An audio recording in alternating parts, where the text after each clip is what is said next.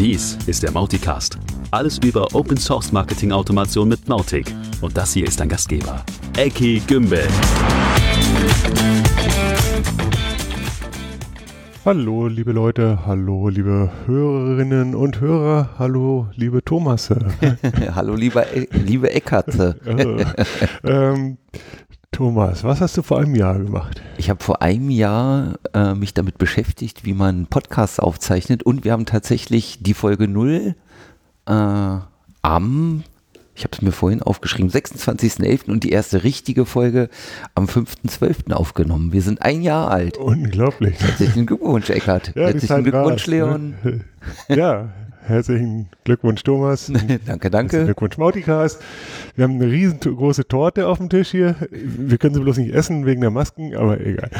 Ähm, nein, im Ernst. Ähm, über ein Jahr ist rum. Äh, spannende Zeit und es ist nie langweilig und wir haben eine Menge Zeug noch auf der Liste, was wir vorhaben und ähm, es kommt eine Menge in der Pipeline. Ja. So, und ja, vielen Dank für alle, die uns treu geblieben sind, die dazugekommen sind, die, die immer uns mit netten Worten beglücken. Ich bekomme sehr viel auf LinkedIn immer so, so individuelles Feedback. Ähm, ja, also an jeden Einzelnen, auch wenn ich mal nicht antworten sollte, vielen Dank. Ich freue mich total und das äh, motiviert hier auch zum Weitermachen. Ganz genau. Super, vielen Dank. Genau. In der heutigen Folge haben wir die Überschrift äh, N8N, also den Tanay äh, Pant im Interview, mhm. der ähm, Chefentwickler bei N8N ist, worüber wir schon mal gesprochen haben, also Zapier Alternative, Workflow Automation, Connect äh, oder Verbinden von Mautic mit anderen äh, Web-Anwendungen. Mega wichtiges Thema. Ähm, hört euch das an. Und äh, vorher haben wir aber noch ein paar aktuelle Themen zu besprechen. Genau. Es gibt neue Releases von Mautic. Tatsächlich für die 2.16, die 2.16.4 und für die 3.2, die 3.2.1. Das sind Bugfix-Releases, die noch kleine Security-Sachen mit beinhalten. Äh, was bedeutet, äh, gerne zeitnah einspielen. Genau. Und ähm, für das Mautic 2, also das 2.16.4, kann es durchaus sein, dass es jetzt endlich das letzte Release ist. Wir sind zwar noch so ein bisschen in so einer Übergangszeit, das heißt, wenn nochmal was ernsthaftes Security-mäßiges kommen sollte, was jederzeit passieren könnte, ja. ähm, dann würde es auch nochmal ein Release geben. Ansonsten ist es Zeit zum Abschied nehmen von Mautic 2. Ruth hat einen Blogpost dazu geschrieben mit dem schönen Namen It's been good to know you. Ja, wirklich schön. ähm, ja, und für alle, die, die es noch verwenden, die sollten auch so langsam äh, ihre guten Vorsätze fürs neue Jahr ähm, damit beginnen, dass sie auch mal auf Mautic 3 langsam hochgehen. Wir haben tatsächlich einige Projekte, die im Moment gerade noch hochgezogen werden mhm. und es geht meistens schon ganz charmant und die Plugins, die vielleicht noch aktualisiert werden müssen oder so, ähm, das hat sich inzwischen so eingeschwungen, dass es kein großer Schmerz mehr ist. Richtig. Es gab ja ein Event, Eckart, ne? Die Mauticon. Oh, das ist schon wieder so lange her. ähm, ja, äh, der, die größte Neuigkeit, ja, so neu ist auch nicht mehr, ist aber, dass alle Mauticon Talks tatsächlich aufgenommen sind und auf YouTube stehen. Was eine Arbeit. Super. Was eine Arbeit, ja. ja. Also vielen Dank an die beiden, die es getan haben. Mhm. Ähm, ich, ich stelle mal die Show Notes zu den wichtigsten Dingen in, äh, nein, wie sagt man? Ich stelle die Links in die Show Notes, so rum. So rum. ja. Ähm, zu den YouTube-Videos. Mhm. Ähm, ich verlinke auch nochmal den Schedule, denn wir haben ja ein Monsterprogramm gehabt, also zig, ich glaube 60 Talks mhm. oder sowas, äh, Panels, äh, Keynotes etc. Und ganz, ganz viel Qualität da drin, auch in verschiedenen Sprachen. Das heißt also, wenn ihr nicht so gut in Japanisch seid oder Brasilianisch oder wie sagt man, Portugiesisch, dann ist nicht unbedingt jeder Talk was für euch, aber es ist auch Deutsches dabei und ganz viel Englisches und extrem hochwertige Sachen aus allen Ecken. Ich habe tatsächlich in den einen Talk von Katz reingeguckt. ja. ja, ich wollte mal sehen, wie das so sich anfühlt. Ja, ja. Für alle äh, nicht eingeweihten Katz, so, Katsueno-san oh, ja. ist äh, der japanische Community-Lead sozusagen. Mhm. Ähm, ja, die haben viele Sachen gemacht, ja. Ähm, und lustig auch.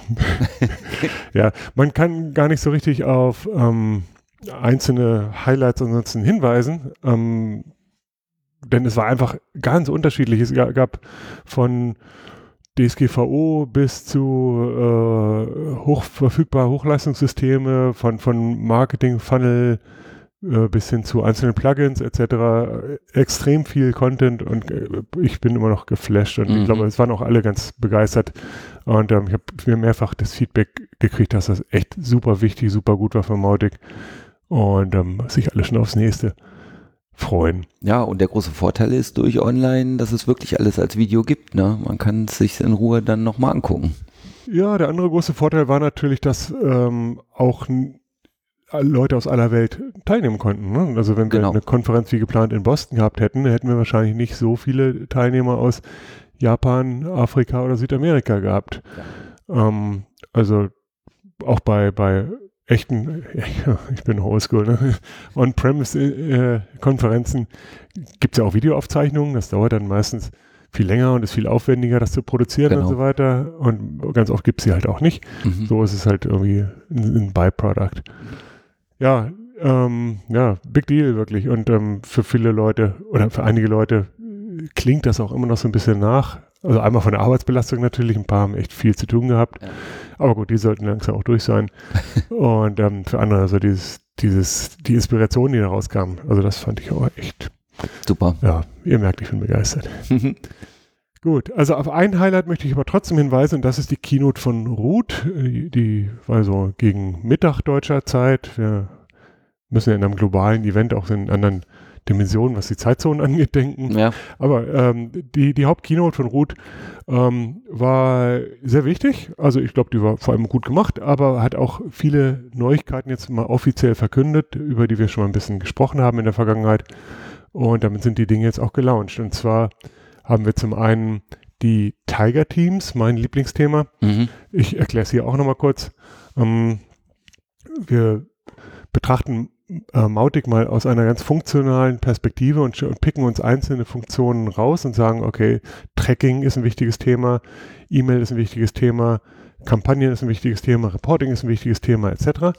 Und dann gibt es halt ein kleines Team, Team, was nur für so eine Funktion zuständig ist. Ja. Sagen wir mal für Tracking, um mal eher ein exotisches Thema zu nehmen. Mhm.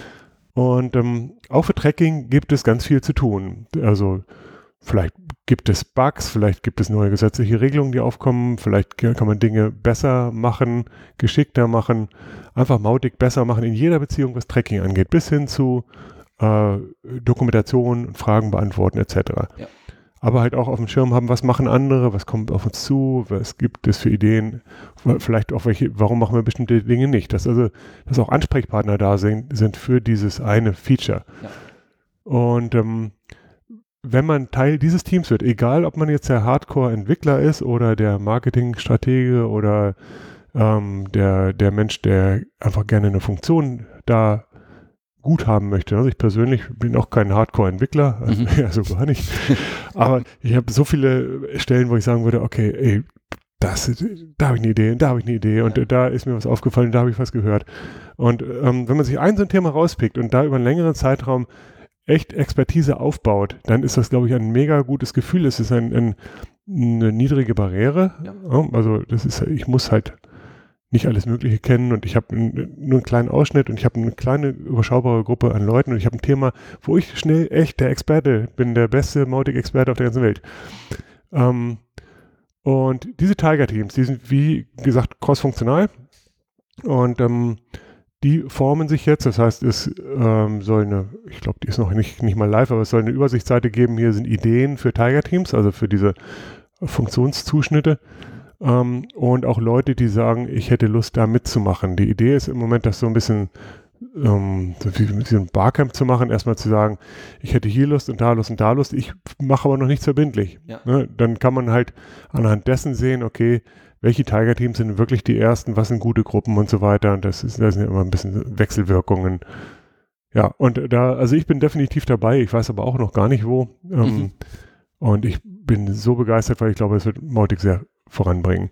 Das zweite ist halt nicht dieses ähm, be langfristige Begleiten eines, eines äh, konkreten Features, sondern eher äh, das Herbeiführen eines Meilensteins zu einem bestimmten Thema. Mhm. Das sind die äh, sogenannten Initiativen oder, oder strategischen Initiativen, Strategic Initiatives, boah, Ja. mein Lieblingswort. Ja. Ähm, da ist es schon ein bisschen konkreter. Ähm, und zwar gibt es sechs erste Initiativen. Das eine beschäftigt sich mit äh, Installation und Upgrade. Äh, das zweite beschäftigt sich mit den beliebten Bildern, vor allem den E-Mail-Bilder. Mhm. Dann gibt es den Marketplace, dann gibt es das Thema Resource Management und ein Composer-Thema.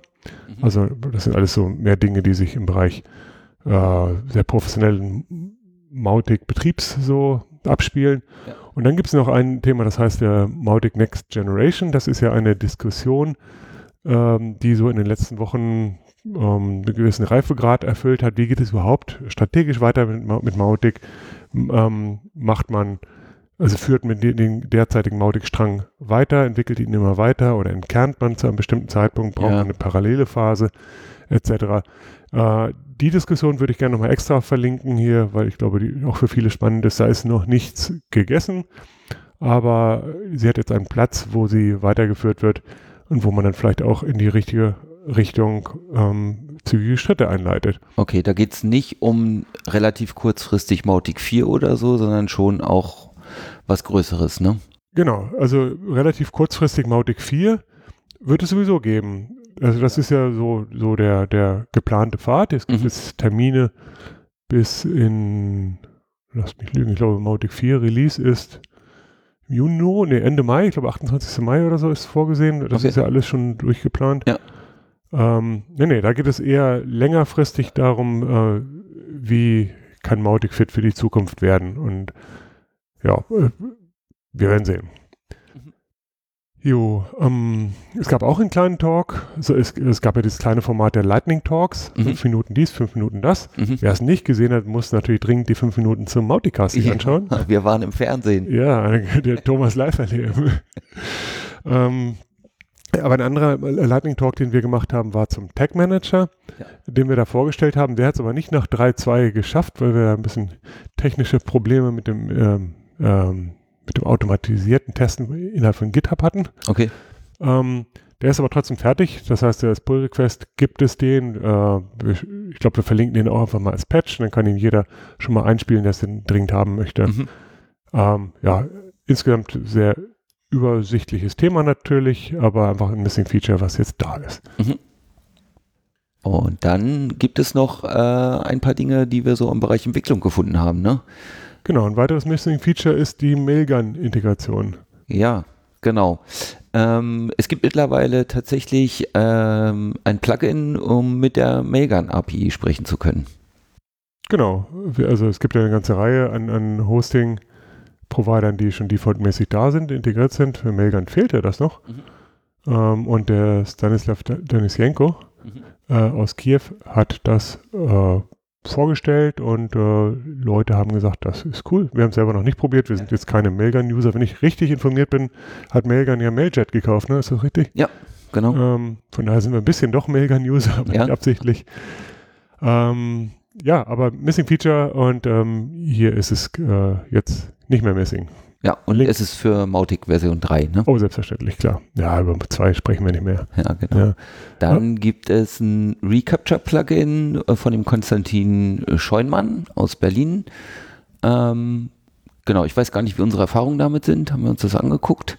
Nee, null. Also Leon hat zwar gesagt, er wollte, aber ähm, wir haben es tatsächlich noch nie verwendet. Es gibt ja, also Recapture, für die, die es nicht kennen, es geht ja um das Thema Spam vermeiden, Spam reduzieren, wenn ich irgendwo ein Formular habe. Mhm. Und da gibt es ja nicht so viele Strategien. Ähm, eine Strategie ist halt zu sagen, ich möchte, ähm, ich, ich bin den Google-Service ein, Mhm. ähm, oder ich, bin- ja, zunächst mal, ich, ich habe ein Capture, ist ja das alte, was jeder kennt. Hier Oh tippe Gott. mal diese Zeichenkette, oder tippe mal ab, was du auf diesem Bild erkennst.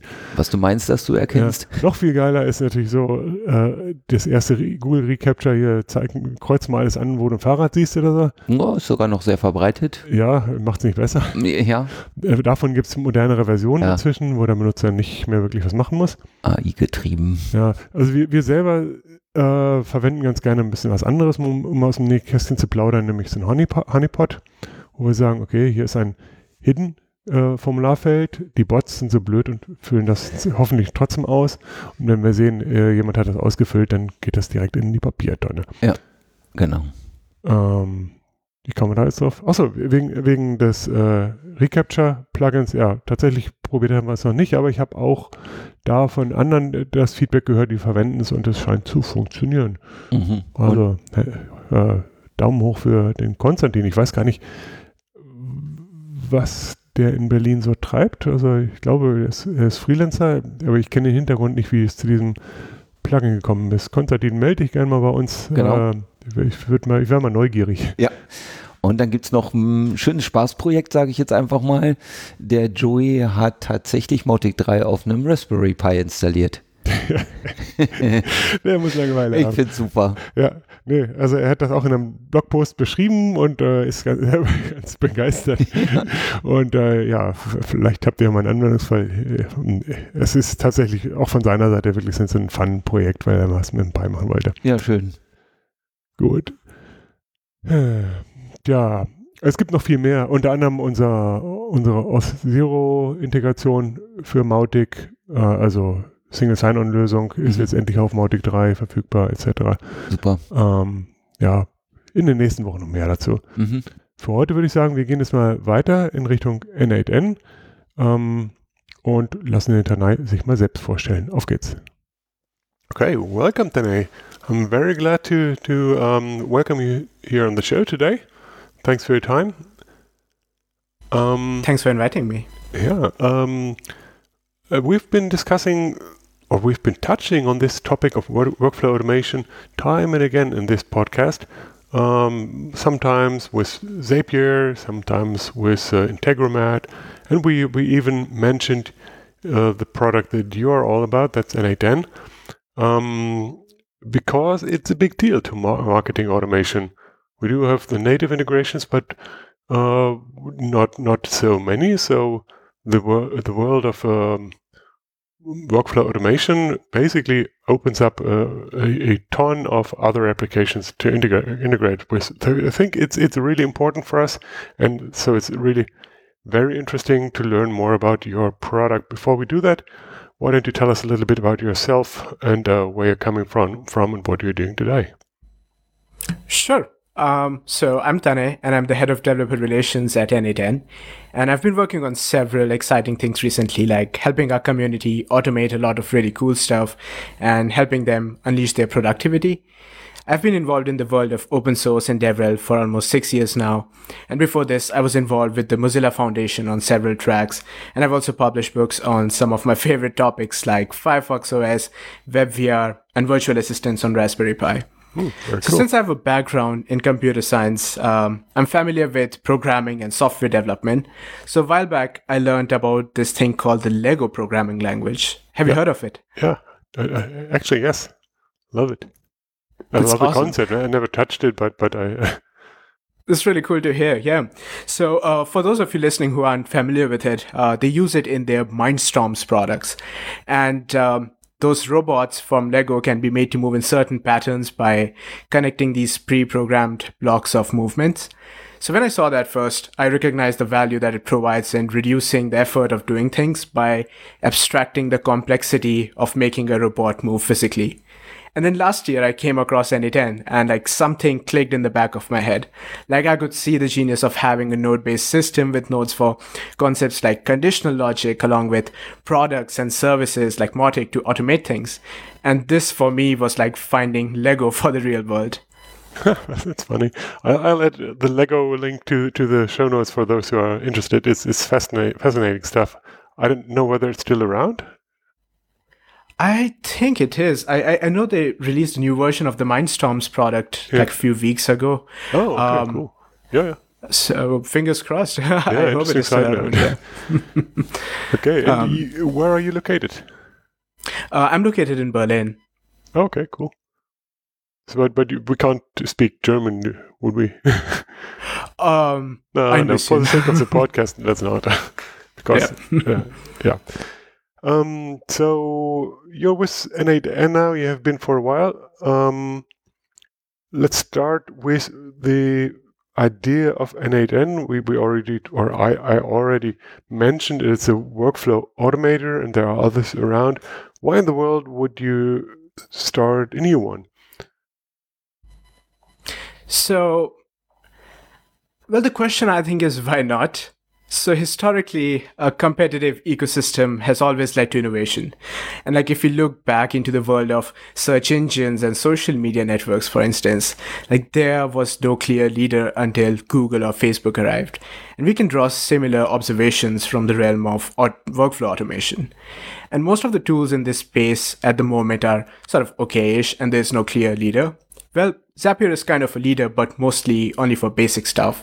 And it belongs to a previous generation of workflow automation tools. Mm-hmm. And if I were to name the three key differentiators between N8N and the other products in the workflow automation space, I'd say open, extendable, and powerful.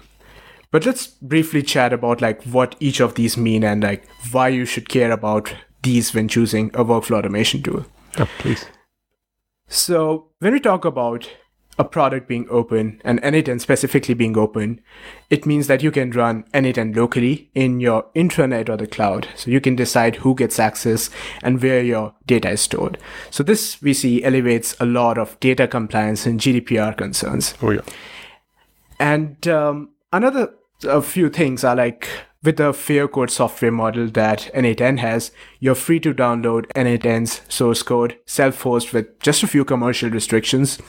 You can even download the workflows that you build on N8N Cloud and self-host that at any time if you want.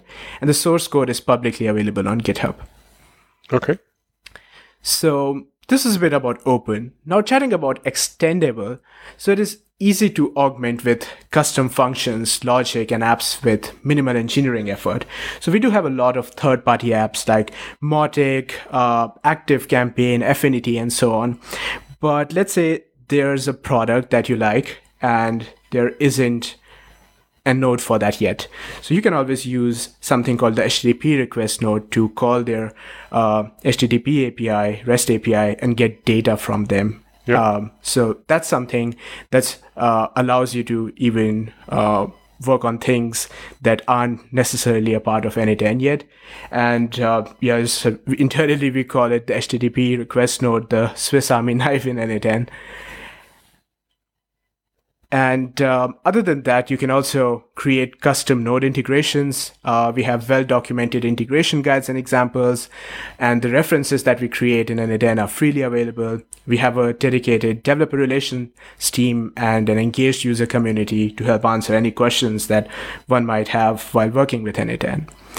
And finally, um, talk, talking about how N8N is powerful. So N8N's node-based editor lets you map anything to everything. And there's a lot of third-party integrations for popular apps. You can design your workflows with unlimited numbers of nodes and mappings. And you can lo- use logic nodes like if and switch to add conditional logic to your workflow as well. Mm-hmm. Okay.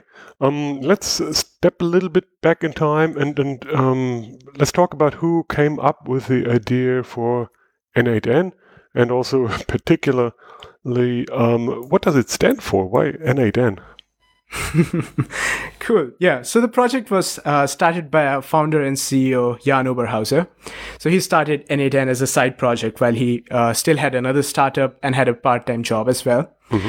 So and like it's it's funny that you ask because we get that question quite often. And like that's one of the reasons we even added that to the readme repository on github.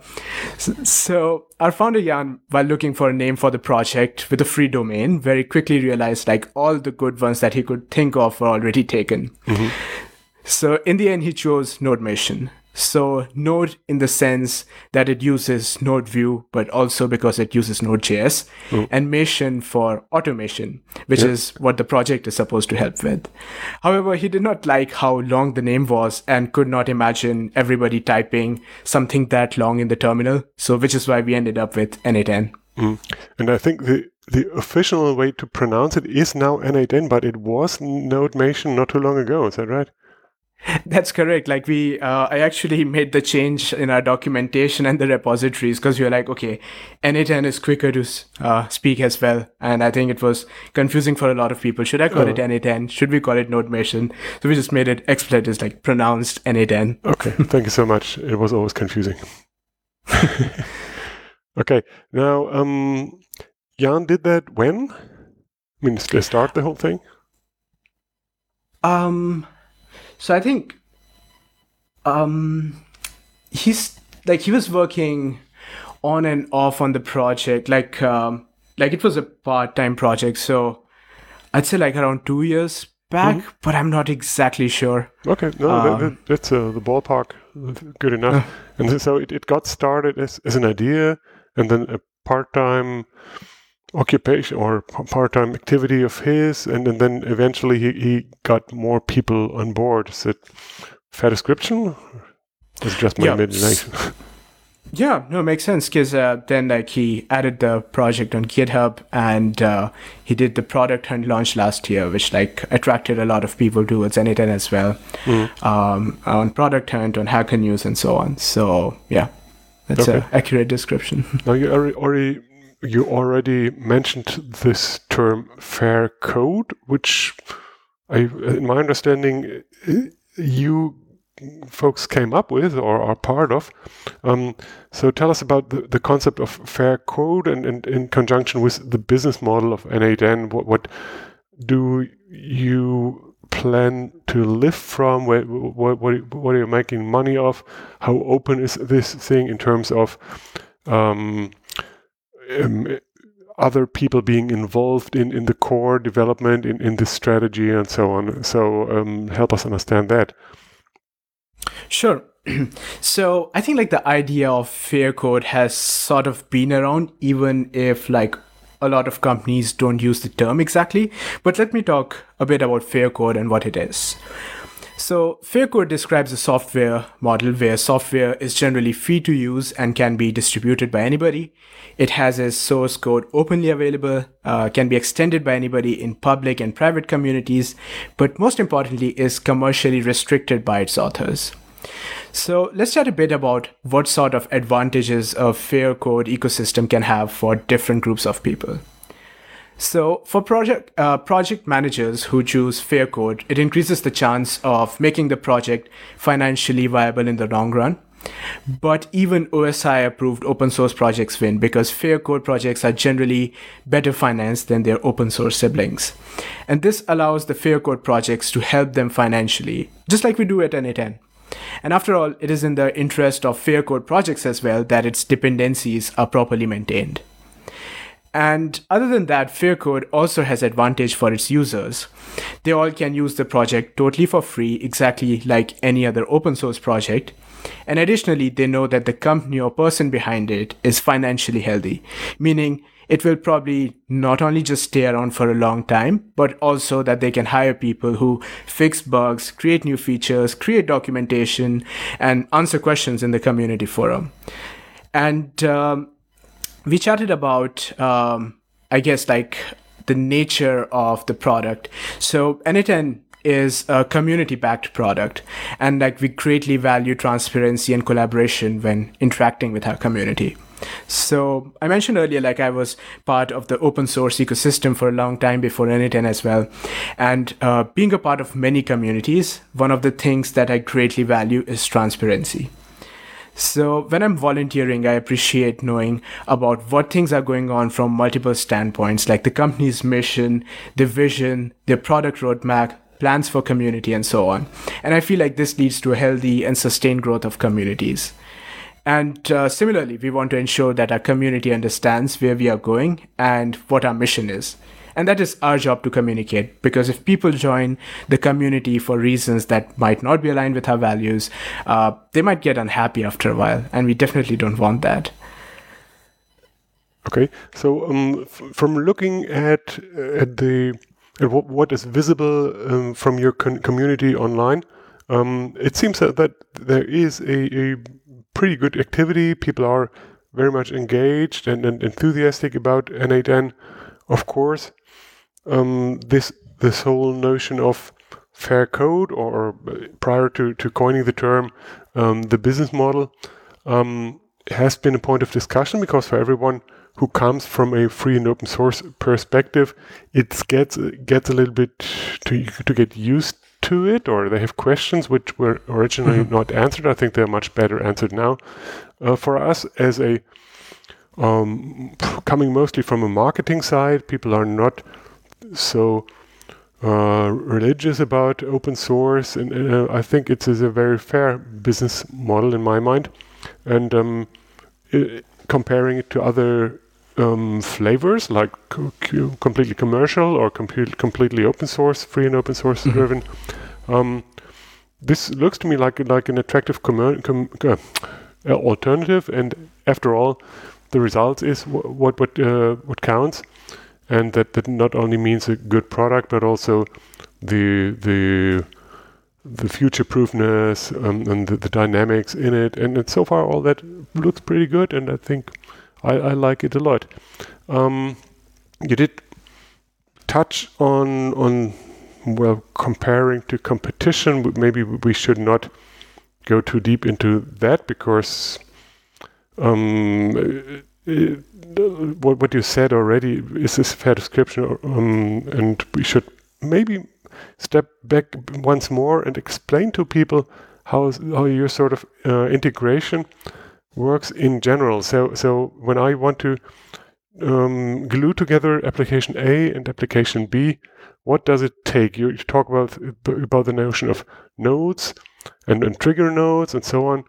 Um, so so what what is the interconnection and what is in between it? sure.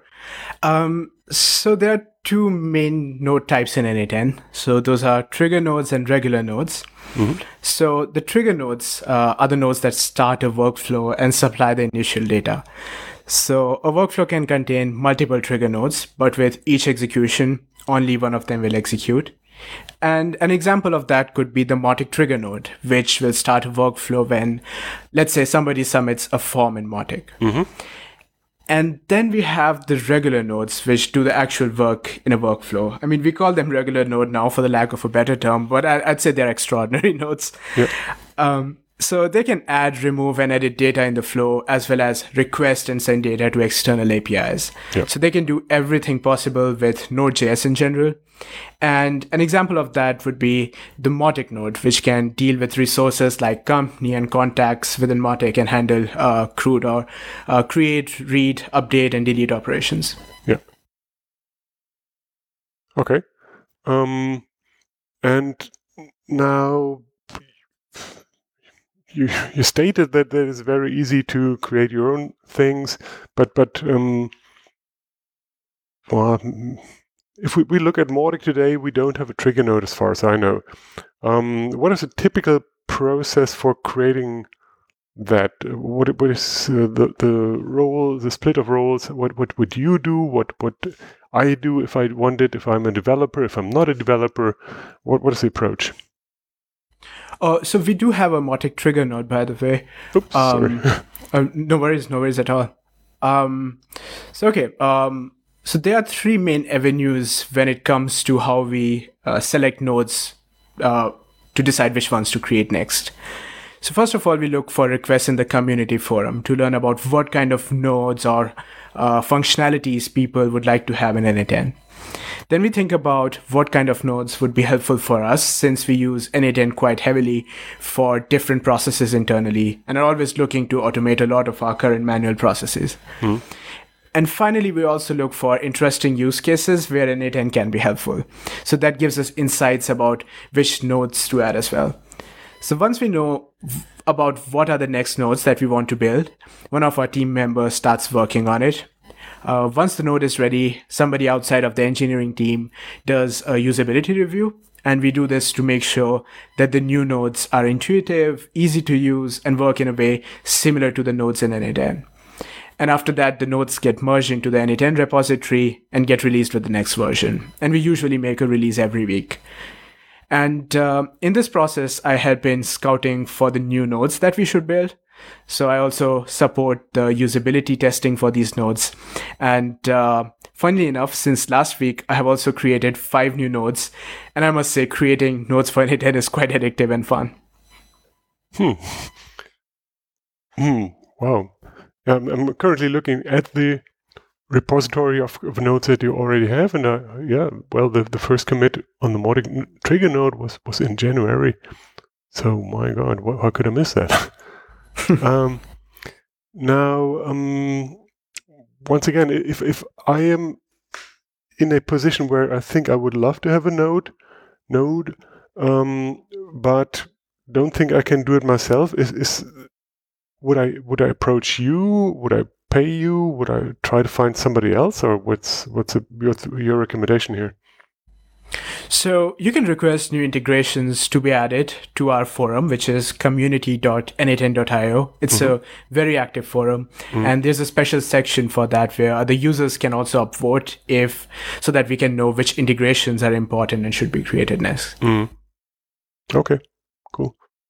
Um, and so in, in general, do you have do you have a, any any data or any gut feeling about the the dynamics of the coverage. So how many nodes did, did you in total add in the last six months or so? Do you have any any of that numbers? In the last six months, so I I don't have exact numbers. Mm. Um, but I can give you, I think, and I, I probably know this because um, I started documenting the different nodes for our documentation. Mm. And I remember when I started, they were around 120, and I joined around six months ago. Mm, oh. And uh, today there are more than around 200 nodes.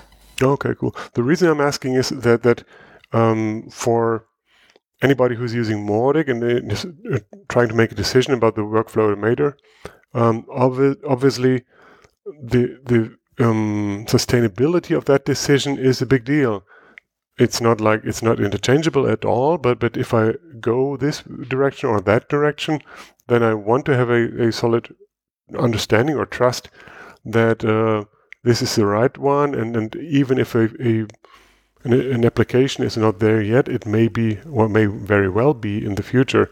It's not only that I can do things for myself, we can always do that in open source, but that this is a, a project that's striving, etc. And, what, what you just told us uh, sounds like like that's absolutely the case. Um, so, do you happen to know the state of the Mautic integration itself? Because I, I did talk to other people prior to this interview.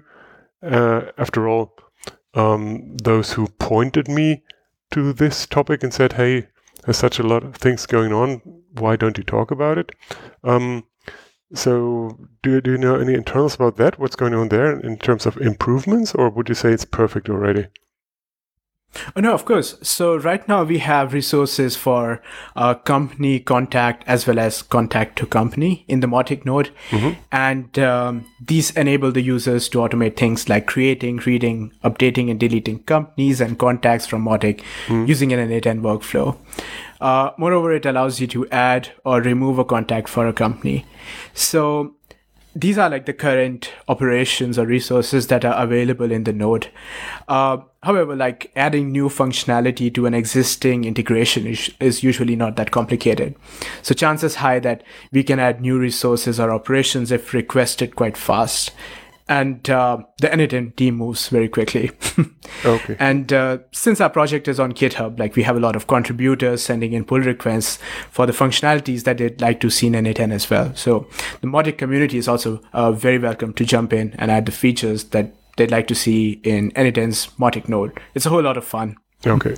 Oh, okay, I see. So it's it's when, when I look at the trigger node, it's basically what sort of things can trigger a workflow. Okay. Yeah. Oh, yeah, yeah. I can think of a lot of things, and, and when I, I have to admit, I, I always go back to things that are, are existing in other um, integrators. Then mm-hmm. um, that gives you a picture, and, and when you think back um, to things that are missing there, there's a good good chance for us to get get better here in N8N than we ever were in, in those others. So mm, cool. Uh, what else is coming next in, in the N8N universe? Is any any groundbreaking new directions or or uh, any news? Um, so something that we are actively working on is uh, scalability. So mm. I don't want to say too much, but for sure, very exciting things are coming in the N8N universe. Okay, but but uh, today the typical um, I mean, when you say scalability, that, that refers to, to the infrastructure, to the server, and th- that is uh, typically self-hosted today, right? And mm-hmm. um, um, scalability in terms of um, how many workflows can be processed per per hour or so. Um, do you have any real large inst- installations that you can talk about or, or um, mention by name or, or number? Or what, what, what size are we looking at when you say scalability? So uh, scalability, like currently in n8n, some of the things are scalable. Like if you're getting data from webhooks, like webhooks in n8n, for instance, are mm-hmm. scalable. Uh, but when we're talking about scalability here, it's it's also about the infrastructure itself, mm-hmm. um, like how n8n works, so like the core internals of n8n. Mm-hmm. Um, other than that, like some of the cool use cases, so to speak, that I've seen uh, from the community is like uh, from a company who is using n8n on ships. Um, so they're using it for a lot of checklists and processes there. So that's quite interesting. We actually did an interview with them mm. uh, that we have up on our blog, so medium.com slash n8n-io. Mm-hmm. So we have some cool stories there from the community members who are using n8n in a different variety of ways. Okay, good. Then, then I just point to those in the in the show notes. So that's a good idea. Okay. Um, you, you, did mention it in, in the very beginning, uh, but I want to point out to everybody what a big deal it is to have this thing self-hosted potentially. Um, the, all the GDPR issues that you normally have uh, are magically gone because it's all in your own hands. It's just like with Mautic itself. Uh, so you just need to look at the receiving end or sending end, whatever, on the opposite end that may or may not be in other people's hand, but but it, it is drastic, drastically reducing everything because are not piping all those uh, personal data through a third party, which I, I love, and I think it's it's a it's a, an absolute winner feature, killer feature.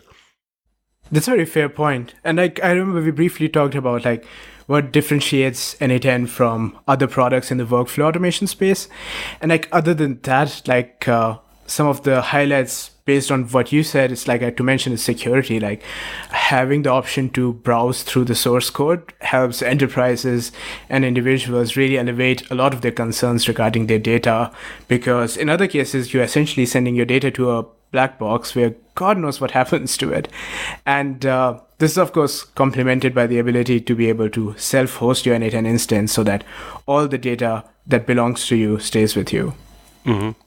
Yeah, big deal, definitely.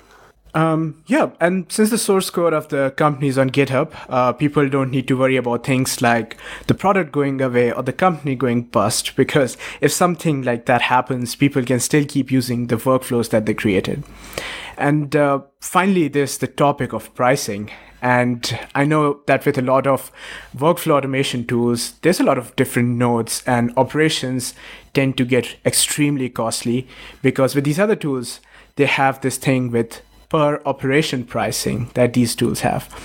And they this like this model hampers creativity in my opinion because workflow automation tools exist for a reason and it's to make our lives easier by not only automating the simplest of our tasks but also the more complicated ones. And it makes me a bit sad to see like pricing models like this limit people by making automation like point a to point b the norm which can sometimes hamper productivity. And like you don't have to worry about that with n8n because we believe in fostering productivity and our product reflects that. So if you're self-hosting n8n, it is free to use. And if you're using n8n cloud, the pricing model is per execution of the whole workflow. So let me actually share an example. Um, so like it's it's interesting because you asked me about like number of nodes six months ago and now. So when I joined, like uh, one of the things that I picked up in the beginning was to document each of the nodes, like show what kind of example workflows they can have, uh, some FAQs and so on, right? And at that time around, there were I think 120 or 130 nodes. Mm-hmm. So working on such a large number of nodes to document them and what happens is every week the team releases so many different new nodes. So, you know, if I'm working on documentation, go on a vacation, come back, like it's it's tough to have a good process to find out like okay which nodes have i already documented and which ones need to be documented more to have sort of a good overview like that was a bit difficult for me so what we did was um, we have a Strapi system which uh, we update every time there's a new release, and it contains like the data of all the nodes, like what nodes are in the latest release, um, and that is actually what populates the n8n.io slash integrations page. So we have a GraphQL endpoint for that. So what we did was we built a workflow, and uh, this actually runs using a cron job every Monday. So we get information on what's the state of documentation. So we get data from the uh, GraphQL API about which nodes exist. And the URL of the documentations are such that uh, there's a correlation between the name of the node and the URL. So using the HTTP request node, we send requests to all the nodes. So in case we get a 404 from the HTTP, HTTP request node, we know, okay, this node has not been documented. So now we run a cron job every uh, Monday, but we also have a slash docs command. So if we do that in Mattermost uh, or Slack, that basically gives us like, okay, this percentage of the nodes are documented. These are the ones that still need to be worked on. And uh, why I bring up this example is like, so HTTP request node, if you just think about that, it's going to send around 200 requests at this day to find out, okay, has this, does this page exist or does this page not exist? So workflow like this would end up counting as more than 200 executions in other workflow automation tools. And that's going to cost a lot of money. Got So it. in N8N, this N8N cloud, this costs, uh, this counts as just one execution. So with N8N, you can truly connect anything to everything. Yeah. Okay. So let's let's talk about that for a second. Is uh, N8N Cloud is that w- the actual business mod- model? Is that what what you are earning money with? What pays pays your bills, or, or what what other services or products do you offer to, to clients? So we have two main avenues for when it comes to our business model and how we monetize. So first of uh, it is what we already talked about is our hosted offering N8N Cloud, and then there's licensing. So since we are uh, fair code licensed, companies or individuals who want to build on top of N8N or make it a part of their product need to obtain a license from N8N to be able to do that. So um, it's it's better for companies this way because that they have to get a special license because they want to integrate it into their paid offering. So mm-hmm. like sure they have to pay at the moment but when the the money that is made from these licensing deals goes directly back into the project. And this is a project they depend upon a lot. So the money is not actually lost. It helps to make the project better which in turn also improves their offerings. So like this model in our eyes uh, with the fair code model everybody wins Okay, so no need to defend that, but but um, I know that this is probably on many people's mind now. What do you mean integrate in their product? If you if I think of a Mautic SaaS provider um, who is also um, hosting uh, an N8N instance, maybe themselves, and and uh, offering the workflow mechanisms to their customers, potentially hundreds, uh, would that be an example of of uh, integrating in a product and thus being uh, license licensable? um yeah i'm, I'm, I'm honestly not quite 100% sure about it Okay, so um so ignore the yeah question. licensing is usually a topic that jan deals with at the moment Okay, okay, no problems. M- Maybe we, we can follow up with that, and I put it in the show notes too. We can do that yeah, or I, I make a post or something about it because I, I do think it's it's it's it's, it's interesting for many Mautic users, but but especially for SaaS providers, um, it it is uh, definitely an option. Yeah, Okay, yeah. so um, when when people are new to N8N and are, are using Mautic already, um, first steps would be to sign up with N8N and uh, play around with it. And any any tips where to start? Yeah, I'd really recommend heading over to docs.n8n.io. Like our team has been really working on making onboarding for new users really easy. Um, so we have things like quick start guide. We have uh, an, a workflow creating your first workflow. So we guide them step by step uh, how they can get started and create a workflow for themselves. Um, and then like we also have pages for each doc for each node. So like what you can do with it example workflows. So yeah um, once you are in that editor ui it's a blank canvas waiting for you to design workflows and the possibilities are endless.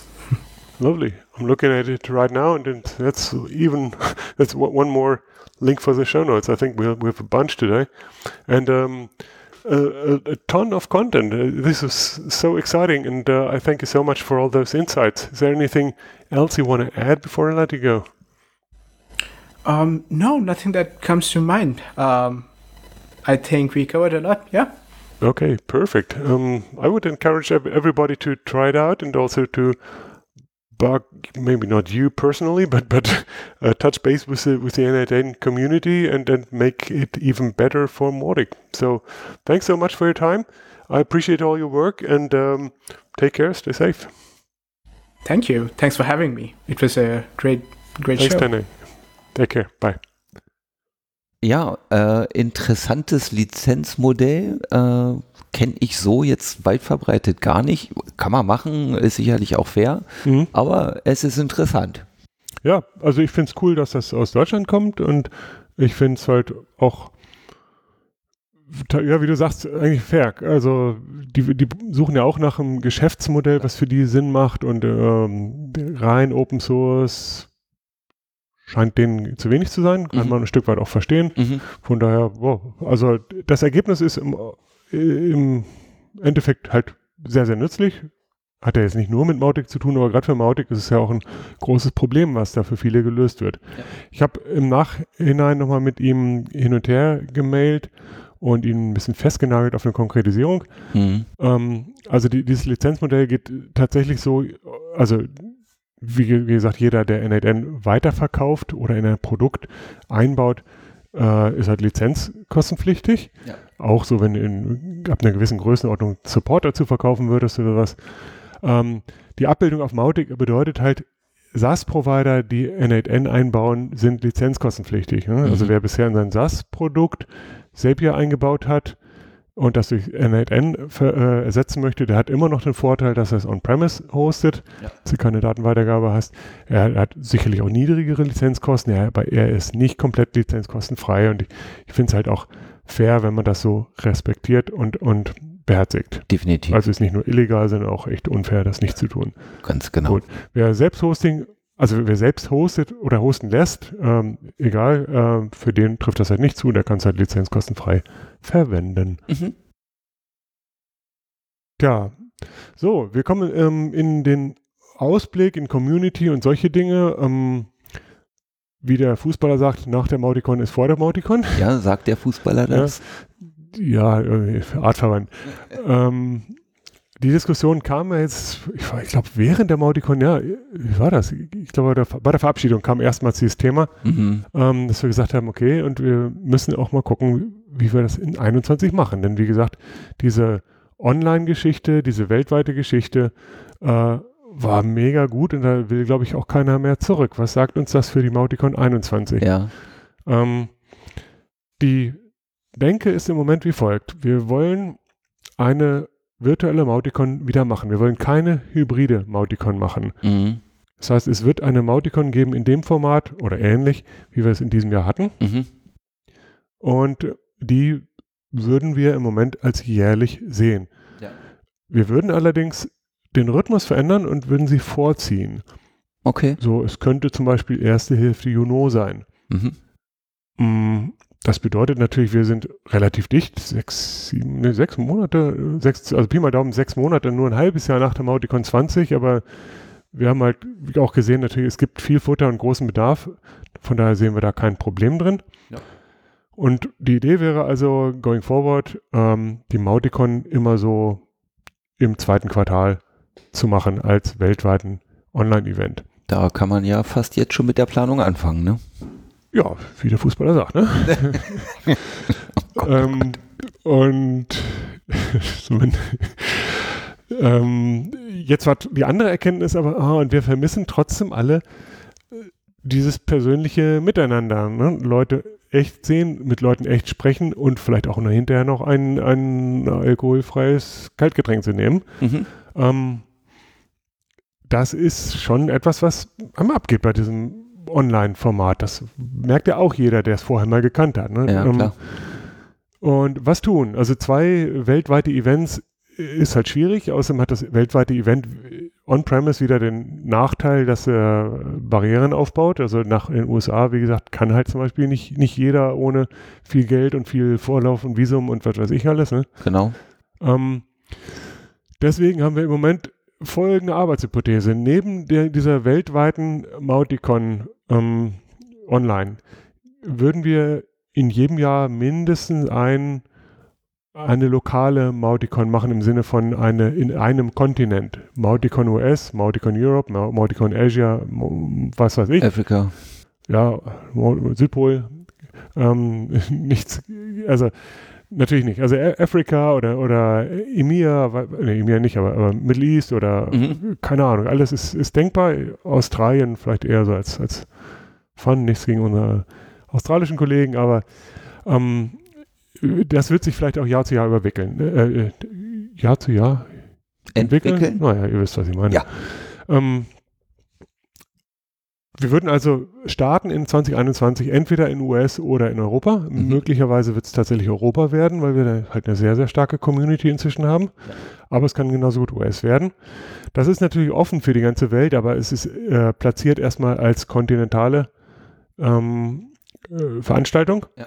oder kontinentbezogene. Jetzt haben wir die, die Gro Großbritannia wieder exkludiert. Das wollen wir auch nicht. Nein, Ähm, machen die schon selber. ja, und da, damit haben wir, äh, das, das ist dann so der Zyklus, wie die auf, auf Mauticon-Ebene Dinge passieren. Und dann gibt es weiterhin natürlich andere äh, Events wie Mauticamps oder so, aber das sind so die, die global organisierten Events. Mhm. Ja, haben wir zumindest eine Perspektive. Mm, was haben wir denn noch? Oh, Newsletter. Newsletter. Es gab ja einen inoffiziellen, ziemlich bekannten Newsletter rund um Mautic und der wird jetzt eingestellt. Und deswegen haben wir gesagt, wir wollen ganz gerne äh, die Lücke füllen und bieten selber jetzt einen Newsletter an. Ihr findet den Link zum Subscriben, äh, zum Abonnieren in den Shownotes. Wir würden uns natürlich freuen, wenn ihr alle abonniert. Äh, es kann gut sein, dass es wirklich mal einen offiziellen Newsletter gibt, den Mautic Newsletter. Das heißt, das wäre jetzt tatsächlich auch für einen Übergang. Genau. Also der Chris Calabro, der den bisher gemacht hat, Den Namen hatte ich gerade nicht. Ja. ähm, der hat ja nochmal einen Abschiedsnewsletter geschrieben. Viele von euch werden den abonniert haben und werden genauso überrascht gewesen sein wie ich. Ich habe da tatsächlich vorher auch nichts von gehört. Ich habe ihn hinterher nochmal gefragt und er sagt, naja, nee. Ähm, mal gucken, wie es mit der Seite, Seite weitergeht. Das ist auch noch nicht so richtig klar, Mhm. aber den Newsletter, ähm, der macht für ihn jetzt nicht mehr so viel Sinn gerade. Im Endeffekt äh, ist es sowieso auch viel Doppelung mit dem, was wir hier im Mautica- Mauticast besprechen. Und deswegen haben wir gesagt, okay, äh, die Infos haben wir sowieso, die Recherche müssen wir sowieso machen, also können wir auch tatsächlich den Newsletter so lange erstmal rauspusten in einem gewissen Rhythmus, wie wir, äh, wie, wie es den offiziellen nicht gibt. Der offizielle ist konkret in Vorbereitung, aber es ist halt noch nicht richtig geklärt, wie das Format ist und so. Und es kann auch ein bisschen dauern, bis der live ist. Deswegen haben wir einen Lückenfüller. Und ihr seid herzlich eingeladen zum Abonnieren. Wir würden es halt ähnlich machen wie der Chris, also sehr, sehr schlank. Meinetwegen noch, ja gut, er hat ja auch immer zum letzten Auticast verlinkt, von daher Genau. auch, auch keine Neuigkeit. Genau. Und ähm, selbstverständlich wird das, werden die Daten für nichts anderes verwendet. Korrekt. Jo, so, haben wir es soweit. Du hast noch einen Aufruf. Ja, ja, ja, ich, ich rufe ja laut durch die Gegend. ähm, ja, also wir, wir haben ja anfangs schon gesagt, okay, es gibt so viele Themen und äh, wir haben tatsächlich auch Interviews äh, schon, schon in der Schlange und kreuz und quer ganz unterschiedliche interessante Sachen. Aber was wir immer noch viel zu wenig haben, sind so Case Studies, Ja. Success Stories, solche Geschichten. Mhm. Und ich weiß, es gibt ja inzwischen sehr große Span äh, Installationen und sehr spannende Projekte und ähm, über die meisten, gerade größeren, darf man entweder nicht sprechen oder traut man sich nicht zu sprechen oder so. Und äh, wenn, wenn ihr selbst ein großes Projekt habt als Anwender oder wenn ihr als Agentur einen Kunden habt mit einem großen oder auch nur spannenden Projekt, Ja. also ich streiche mal groß, groß ist gar nicht das Thema, ne? aber interessanter Anwendungsfall, dann ähm, würde ich mich total freuen, wenn ihr euch von eurem Kunden das okay geben lasst, darüber zu sprechen oder vielleicht den Kunden dazu nehmt sogar. Ja, genau. Und ähm, dass wir dann uns mal tatsächlich über ein interessantes Mautic-Projekt unterhalten. Ne? Da, da, muss keine Raketentechnik drin sein.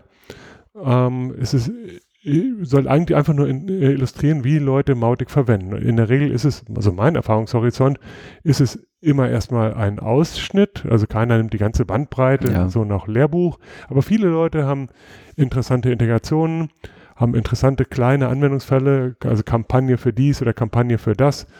Ähm, oder nutzen Mautic auch für ganz andere Dinge als so ein Marketing-Funnel. Ne? Also zum Beispiel Partnerbetreuung ist ein Thema, was, was mhm. ich gerade so auf dem Tablett habe. Oder ähm, ja, ich kann jetzt auch wieder nicht über alles sprechen, ja, aber, aber, wir wollen halt auch nicht dauernd von unseren eigenen Projekten sprechen. Deswegen äh, würde ich mich freuen, wenn wir einen Platz schaffen könnten für jemanden, der aus seinem Mautic-Leben berichten möchte. Ja, super. Genau. Einfach melden. Punkt. Punkt.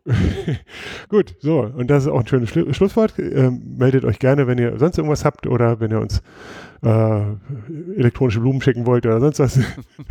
oder elektronische wenn, wenn Weihnachtsbäume. Weihnachtsbäume, nee, Weihnachtsschokolade. Oh, elektronische nee, Schokolade. Blödsinn. Also vor allem freuen wir uns über alles, was konstruktive Kritik ist. Also wenn, wenn ihr irgendwelche Hinweise habt, ähm, wo wir was anders machen können oder mehr machen können oder weniger machen können oder, oder sonst einfach ähm, Gedanken zur Weiterentwicklung von diesem Format nach einem, einem Jahr sind immer super willkommen ja. und wir freuen uns total. Genau. Und ich denke, das ist auch der letzte Podcast für dieses Jahr, oder? Ja, das denke ich auch. Mal gucken, du willst ja jetzt auch sieben Wochen in Urlaub, habe ich gehört. Acht, aber Ach, gehen nur sieben. Okay, ja, okay. Schön wär's. Ja. Ähm, nein, wir werden sehen. Also wir hören uns allerspätestens im neuen Jahr wieder. Und ich danke euch, wie gesagt, für die ersten zwölfeinhalb Monate eurer ungeteilten Aufmerksamkeit. Genau. Bis dann. Tschüss. Tschüss.